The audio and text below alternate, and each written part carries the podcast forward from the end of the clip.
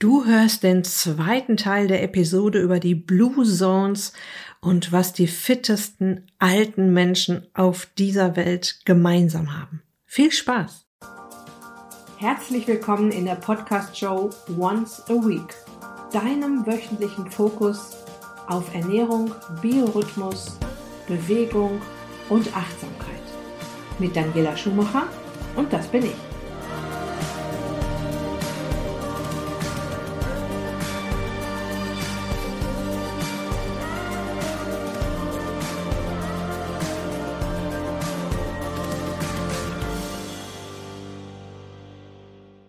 Okay, kurze Zusammenfassung des ersten Teils und damit auch eine ganz kleine Wiederholung.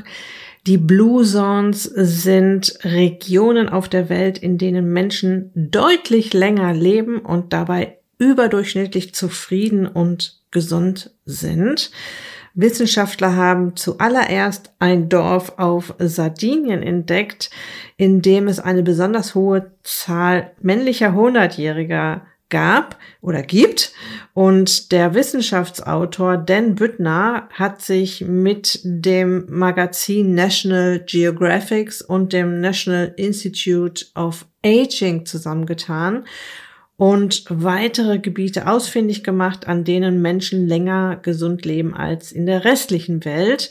Und die fünf Blue Zones heißen Ikaria in Griechenland, Okinawa in Japan, Ogliastra auf Sardinien, Loma Linda in Kalifornien und die Halbinsel Nicoya in Costa Rica. Und was die Blue Zone so interessant macht, ist das Zusammenspiel zwischen Genetik und Epigenetik. Das Konzept der Blue Zones zur Verbesserung der Gesundheit im Alter stützt sich nämlich auf den Unterschied zwischen den beiden Mechanismen im Körper, die unsere Genetik und unsere Epigenetik. Und darauf, dass nur rund 10 Prozent unserer möglichen Lebensdauer von unseren Genen bestimmt wird und die anderen 90 Prozent von unserem Lebensstil. Wow, das ist doch mal eine Aussage. Lass uns mal kurz schauen, was ist überhaupt Epigenetik, was bedeutet das genau? Du kannst die Epigenetik so ein bisschen mit der Software unseres Körpers vergleichen. Also der Begriff Epigenetik ist zusammengesetzt aus den Wörtern Genetik und Epigenese, was wiederum bedeutet der Entwicklung eines Lebewesens. Und die Epigenetik ist das Bindeglied zwischen Umwelteinflüssen und unseren Genen. Sie bestimmt mit, unter welchen Umständen welches Gen angeschaltet wird und wann es wieder stumm wird. Also Gene können tatsächlich an- und ausgeschaltet werden. Im Unterschied zur Genetik, die sich mit der Erbsubstanz DNA beschäftigt, liefert die Epigenetik zusätzliche kodierte Informationen, die den Aktivitätszustand von Genen bestimmen. Und das ist dieses An- und Ausschalten. Obwohl jede Zelle eines Organismus dieselbe Erbinformation enthält, werden je nach Zelltyp und Umweltsituation nur bestimmte Gene aktiv. Und geregelt werden diese Genaktivitäten halt durch die epigenetischen Faktoren. Man kann auch sagen, unsere Gene sind die Hardware und die Epigenetik die Software, die sich verändern und verbessern kann, die gehackt und beeinflusst werden kann, im negativen wie im positiven Sinne. Das heißt auch, dass dein Lebensstil einen Unterschied machen kann. Ja, natürlich kann uns immer noch das Schicksal dazwischen funken, doch ich für meinen Teil habe beschlossen, meinem Körper jede Chance dieser Welt zu geben, gesund alt zu werden. Es kommt dann natürlich die Frage auf, können wir das Altern verhindern? Nein, natürlich nicht. Das Altern an sich, das ist uns natürlich in die Wiege gelegt. Und in deinem Körper gibt es rund 100 Billionen Zellen sie, und die erneuern sich die ganze Zeit. Also das erwähne ich ja auch immer wieder. Es gibt einen ständigen Auf- und Abbau. Zellen sterben ab, werden krank, werden weggeräumt, aufgeräumt oder repariert und regeneriert. Und in einer Sekunde sterben rund 50 Millionen Zellen ab im Körper und werden dann wieder neu aufgebaut. Und natürlich entstehen kleine, winzigste Schäden. Und das ist eben der Punkt, an dem wir Einfluss nehmen können. Wie viele sind das? Wie groß ist der Schaden? Ja, und beim Aufbau der Zellen wachsen diese kleinen oder großen Schäden exponentiell an. Und deshalb altert ein 65-jähriger Mensch etwa 125 mal schneller als ein 12-jähriger Mensch. Aber wie gesagt, wir können es beeinflussen, wir haben es in der Hand, wie viele Schäden sich im Körper ansammeln und wie viele er wieder regenerieren, ausbessern und reparieren kann. Und nach der spannenden letzten Episode, in der wir uns die einzelnen Regionen, die einzelnen Blue Zones für sich angesehen haben, schauen wir uns in dieser Episode an, welche Gemeinsamkeiten die Menschen in den Blue Zones haben. Also wie kann man das Ganze zusammenfassen?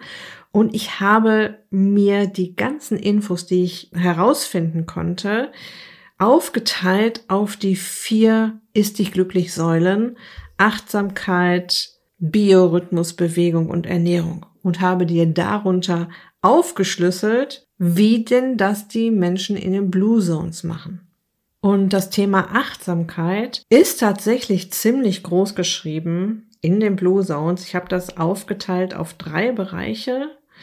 Zum ersten Familie, Freundeskreis, Zugehörigkeit, soziale Kontakte. Zum zweiten runterkommen und Pausen und die dritte Abteilung quasi Sinn im Leben finden. Fangen wir mal an mit Familie, Freundeskreis, Zugehörigkeit und soziale Kontakte. Die sozialen Netzwerke der Menschen in den Blue Zones sind richtig stark. Sie bleiben bis ins hohe Alter im Familien- und Freundeskreis eingebunden und gestalten aktiv das Leben mit. Und ihre Familie und Freunde stehen über allem. Und da Freunde einander für lange Zeit begleiten und sich auch gegenseitig beeinflussen, können diese auch den größten Einfluss auf das Leben nehmen. Und deshalb ist es ihnen wichtig, sich bewusst mit Menschen zu umgeben, die ticken wie sie. Jeder Einwohner in Okinawa zum Beispiel hat im Durchschnitt sechs enge Freundinnen oder Freunde, mit denen er oder sie durchs Leben geht und die ihnen den Rücken stärken. Genau, und ich finde das auch sehr wichtig und finde auch, dass dieses, ich suche mir genau aus, mit wem ich mich umgebe, wem ich meine Zeit, meine Aufmerksamkeit schenke, auf welche Personen ich meinen Fokus lenke, hat eine Menge mit Achtsamkeit zu tun. Dann das Thema runterkommen und Pausen.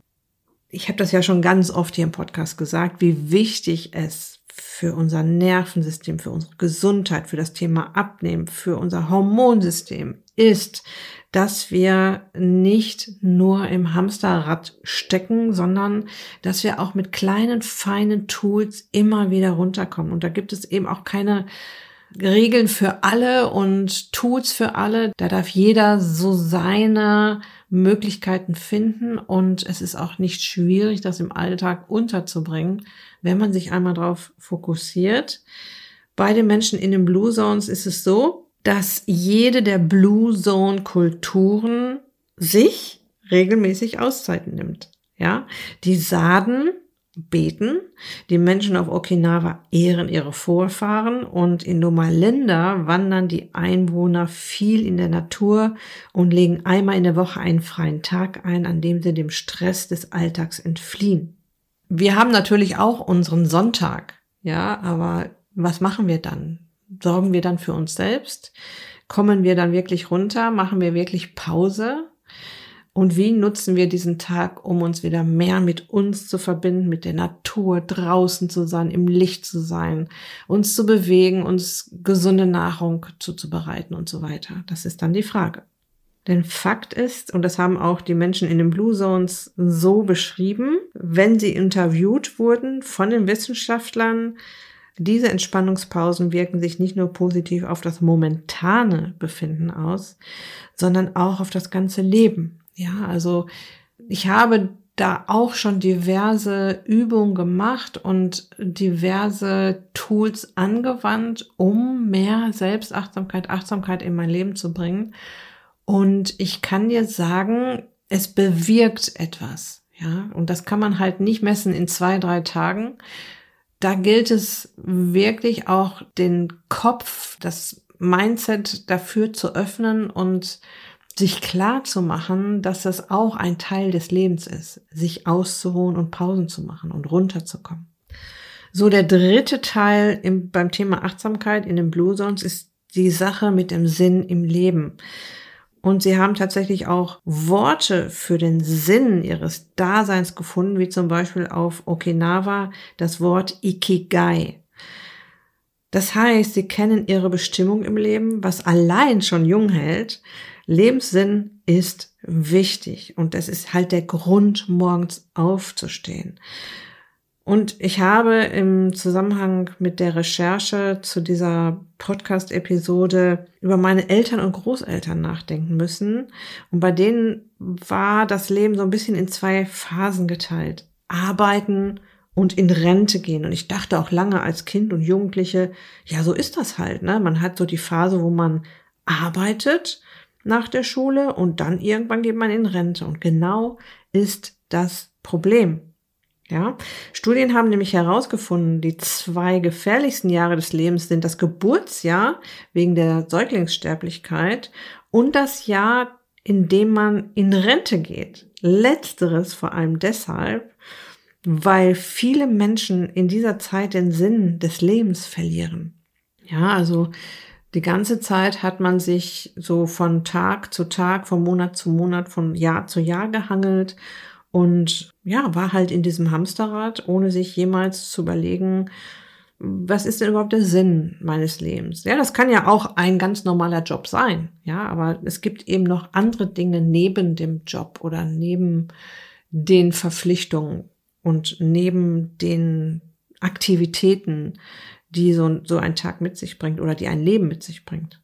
Es wirkt sich also positiv auf unser Leben aus, wenn wir einen eine Art Lebensplan haben, uns immer wieder neuen Herausforderungen stellen. Also das ist ja dann auch nicht in Stein gemeißelt, ja. Das kann das Erlernen eines Instruments sein oder eine neue Sprache sein. Und ja, da muss ich gleich wieder an meine Schlagzeugspielende Kundin Karin denken, die ich dir ja in der letzten Episode vorgestellt habe. Und Okinawa ist hierbei der Vorreiter dieser Idee. In dem japanischen Dorf gibt es nicht einmal ein Wort für Ruhestand. Hier besitzt jeder Mensch einen ganz persönlichen Grund, morgens aufzustehen, den er auch mit dem Alter nicht verliert. Das war das Thema die Blue Zones und die Achtsamkeit. Kommen wir zum Biorhythmus.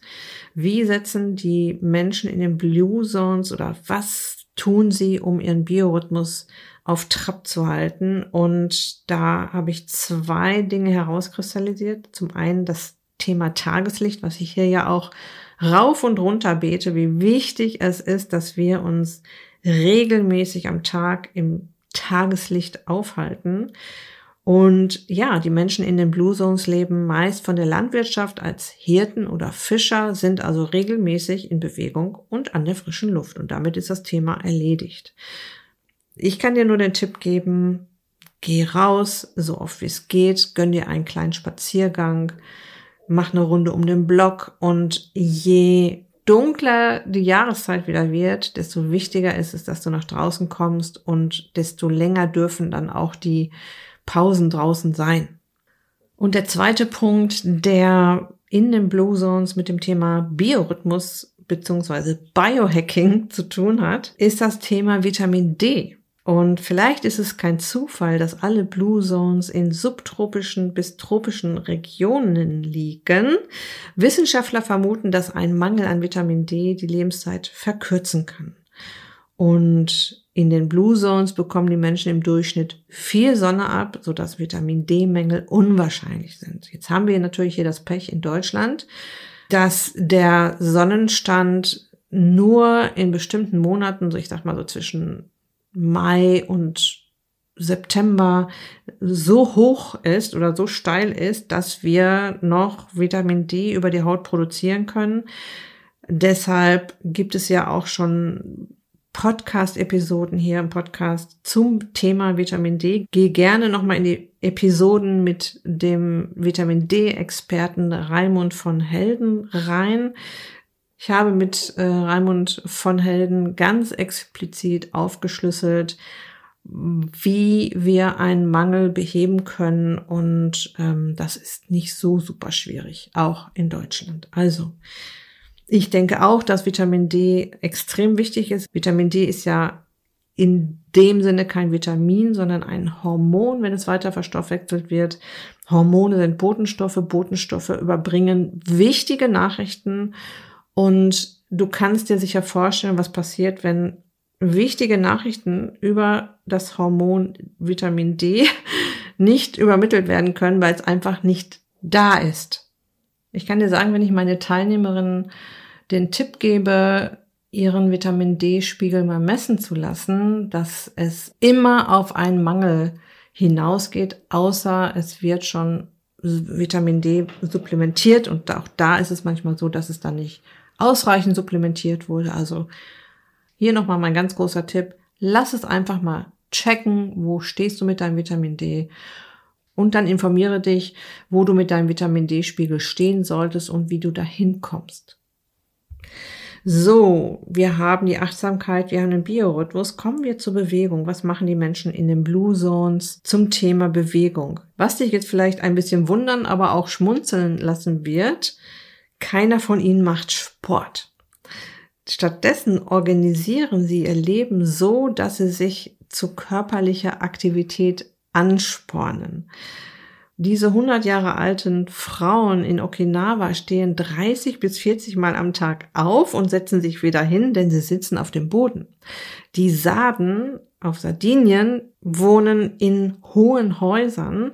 Da geht es Trepp auf, Trepp ab den ganzen Tag. Jeder Gang zum Laden oder in die Kirche oder zum Haus eines Freundes ist ein Fußweg. Die Menschen in den Blue Zones leben komfortfrei. Sie können keinen Knopf drücken, der die Garten- oder Hausarbeit erledigt. Und wenn sie, ich sag mal, einen Kuchenteig mischen wollen, machen sie das mit der Hand. Und das ist körperliche Arbeit.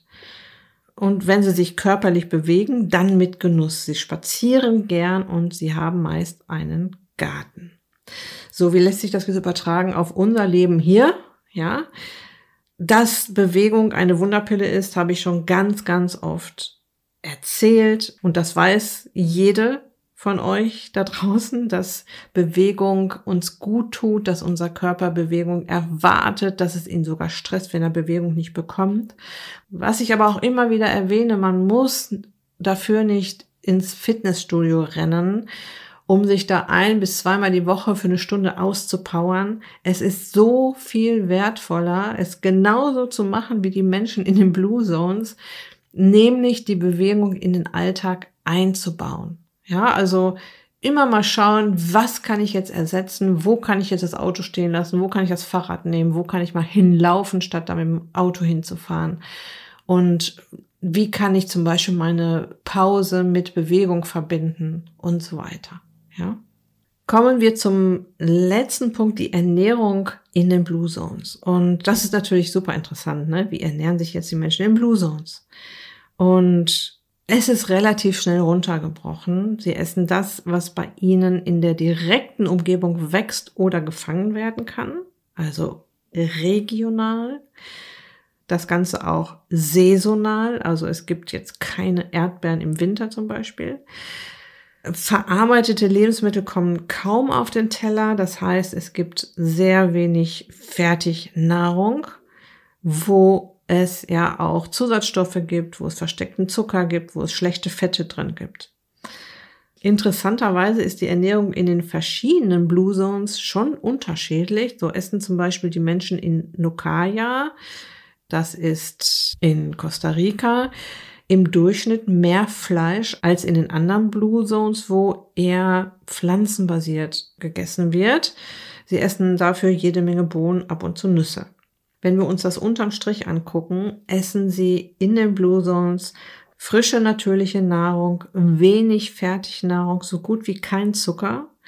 die Hauptmahlzeit nachmittags und dadurch entstehen Essenszeiten wie beim Intervallfasten täglich und ein Leben lang. Also sie sagen nicht, oh, ich mache jetzt Intervallfasten, weil das hilft mir ja beim Abnehmen oder es ist ja so gesund.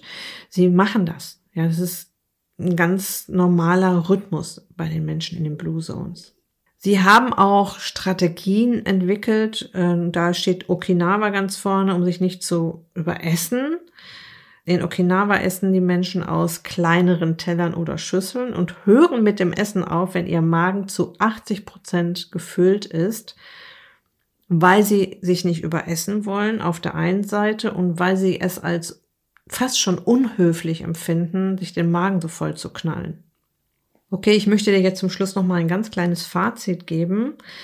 Klar ist, dass sich der Lebensstil in den Blue Zones weitgehend mit dem deckt, was wir im Allgemeinen für gesund halten. Ja, die Menschen in den Blue Zones essen frische, unverarbeitete Lebensmittel, bewegen sich regelmäßig an der frischen Luft. Was auch noch super interessant ist, was ich gefunden habe, Studien an über 100-Jährigen in Deutschland zeigen, dass diese überwiegend zufrieden mit ihrem Leben sind und sich nach wie vor in die Gesellschaft einbringen und einen Sinn in ihrem Dasein sehen. Und das deckt sich ja auch wieder mit den Beobachtungen aus den Blue Zones. Die Studien über die Blue Zones sind wichtig, finde ich, weil sie uns zeigen, was möglich ist. Ja. Es ist möglich, die Urenkel zur Welt kommen zu sehen und es ist auch möglich, mit 90 Jahren noch wandern zu gehen. Und es ist möglich, schweren altersbedingten chronischen Krankheiten vorzubeugen. Und die Bewohner der Blue Zones sind dafür der Beweis. Und natürlich gibt es auch in Deutschland zum Beispiel 100-Jährige. Es gab sogar mal eine Doku darüber, die ich mir angesehen habe. Vielleicht findet man die auch noch irgendwo in den Mediatheken. Super interessant, ja, über 100-Jährige, die noch irgendwelche Kirchtürme jeden Tag hochklettern und solche Geschichten. Oder auch ein 100-jähriger Mann, der ähm, noch nicht Fallschirmspringen, sondern Paragliding macht. Sowas wurde da gezeigt und ich bin da immer total neugierig zu sehen, wie sieht denn ein Mensch aus, der über 100 Jahre alt ist. Das kann man sich ja fast nicht vorstellen, wenn man erst fast 60 Jahre alt ist, so wie ich jetzt. Und es ist interessant, sie sehen nicht so viel anders aus als ein 80 oder 90-jähriger Mensch. Ja. So, die Menschen in den Blue Zones leben tatsächlich ein langes und glückliches Leben, so ist es niedergeschrieben. Und wenn ihre Zeit gekommen ist, sterben viele im Schlaf einen schmerzfreien Tod. Und das ist ja das, was sich viele Menschen wünschen. Ja, und die Menschen im Blue Zones oder auch jetzt dieses Auseinanderklamüsern dieser Lebensweise schafft finde ich auch wieder ein Bewusstsein für die simpleren Dinge im Leben. Denn am Ende des Tages brauchen wir nicht viel, braucht unser Körper nicht viel. Es klingt immer alles so super kompliziert, aber am Ende ist es wirklich wenig, was unser Körper braucht, um lange gesund und fit zu bleiben. Und was auch wichtig ist, was ich gerne jetzt zum Schluss nochmal betonen möchte, die kleinsten Veränderungen in der Lebensführung können den größten Unterschied machen. Ja. Es muss sich niemand die sieben Meilenstiefel anziehen. Es reicht, wenn wir uns Gedanken machen, wenn wir reflektieren, wenn wir überlegen und uns auch klar machen, ja, ich möchte gesund alt werden. Das ist absolut mein Ziel. Und wie komme ich jetzt dahin? Und was kann ich heute dafür tun? Was, welchen kleinen Schritt kann ich heute machen und welchen kleinen Schritt mache ich morgen oder nächste Woche oder in einem Jahr? So können wir uns dann peu à peu wieder an einen gesunden Lebensstil äh, gewöhnen. Und was an dieser Stelle auch nochmal ganz wichtig ist, dass das alles auch Spaß macht. Ja, also wenn ich diesen unfassbaren Spaß nicht daran hätte, meinem Körper alles zu geben, was er braucht, um gesund zu bleiben, wie gesagt, das Schicksal kann einem immer dazwischenkommen. Aber am Ende des Tages möchte ich mir nicht den Vorwurf machen, dass ich meinem Körper nicht alles ermöglicht habe, was machbar ist. Und das haben wir auch festgestellt und immer wieder herauskristallisiert hier im Podcast. Es ist am Ende nicht schwer. Es ist einfach. Und ja, damit möchte ich dann hier auch diese beiden Episoden über die Blue Zones beenden. Wenn du dich jetzt zum Thema Ernährung fragst, wie du beginnen kannst, möchte ich dir auf jeden Fall nochmal meinen Einkaufsguide ans Herz legen, den du dir über meine Website äh, runterladen kannst. Kostet dich keinen Cent. Du findest den Link auch in den Show Notes zu dieser Episode. Und wenn du denkst, hm, da hätte ich doch gern mal ein bisschen mehr Unterstützung bei dem Unterfangen, ähm, meine Ernährung umzustellen, meinen Lifestyle auf gesund zu stellen, das mit der Achtsamkeit, mit der Bewegung, mit dem Biorhythmus mal richtig konkret anzugehen und da auch ein bisschen geführt zu werden. Das Sommercamp endet genau heute. Wir haben heute ähm, den Abschlusscall für die Frauen, die jetzt acht Wochen durch das Sommercamp gegangen sind, durch das Ist dich glücklich Sommercamp. Und ich kann dir sagen, die Stimmung ist hervorragend in der Gruppe. Sie haben ihre Ergebnisse gepostet, die toll sind. Es geht hier gar nicht so sehr um das Gewicht auf der Waage, was natürlich auch beobachtet wird von meinen Teilnehmerinnen. Aber ich kann dir sagen, das Blatt wendet sich immer sehr nach ein paar Wochen, nach ein, zwei Wochen, wenn sie merken, dass es ihnen einfach viel besser geht, ja, dass sie mehr Energie haben, dass kleinere Befindlichkeitsstörungen verschwinden, dass sie ein ganz neues Gefühl für ihren Körper entwickeln, dass sie überhaupt wieder einmal ein Körpergefühl entwickeln, ja, und nicht immer auf die Waage steigen. Es gab in dieser Runde so eine wunderbare Challenge, die sie unter sich ausgemacht haben. Und zwar hatte eine Teilnehmerin vorgeschlagen, lass uns doch erst zum Ende des Sommercamps wieder auf die Waage gehen. Und da haben sich ganz viele angeschlossen. Also es ist sowieso immer mein Tipp, ja, als Coach, stell die Waage in den Keller, lass sie weg. Die stresst sowieso nur und die zeigt auch nicht immer genau das an, was passiert im Körper. Und da haben sich ganz viele drauf eingelassen und das war so schön zu erleben, was sie alles bemerken, weil sie eben nicht auf die Waage gehen, ja. So, das aber nur am Rande. Das Sommercamp endet und nach dem Sommercamp ist vor dem Herbstcamp das jetzt auch bald die Türen öffnen wird. Das wird so Ende September sein. Ist jetzt auch nicht mehr so lang, ja. Und es gibt schon eine Warteliste und auf der Warteliste hast du halt den Vorteil, dass du keine wichtigen Informationen verpassen kannst, dass du zum Beispiel auch ein Frühbucherangebot von mir bekommst, das sehr, sehr interessant ist und dass du von mir schon so ein bisschen an die Hand genommen wirst, egal ob du buchst oder nicht, also du kriegst immer dann irgendwann auch mein Angebot, wo dann auch der Preis steht und wie das Coaching abläuft, was drin enthalten ist und so weiter. Und dann kannst du ganz in Ruhe entscheiden, ob du mitmachen möchtest oder nicht. Aber auf dem Weg dahin bekommst du von mir halt schon Impulse und kleine Aufwärmaufgaben, damit du dich schon mal so ein bisschen vorbereiten kannst, auch gedanklich. Und ja, so dass du am Ende auf jeden Fall auch einen Benefit davon hast, dass du dich auf der Warteliste hast registrieren lassen. Okay. Das war's jetzt aber wirklich für heute. Ich wünsche dir noch eine wunderbare Restwoche. Lass es dir gut gehen. Pass auf dich auf. Bleib gesund. Ist dich glücklich. Deine Daniela.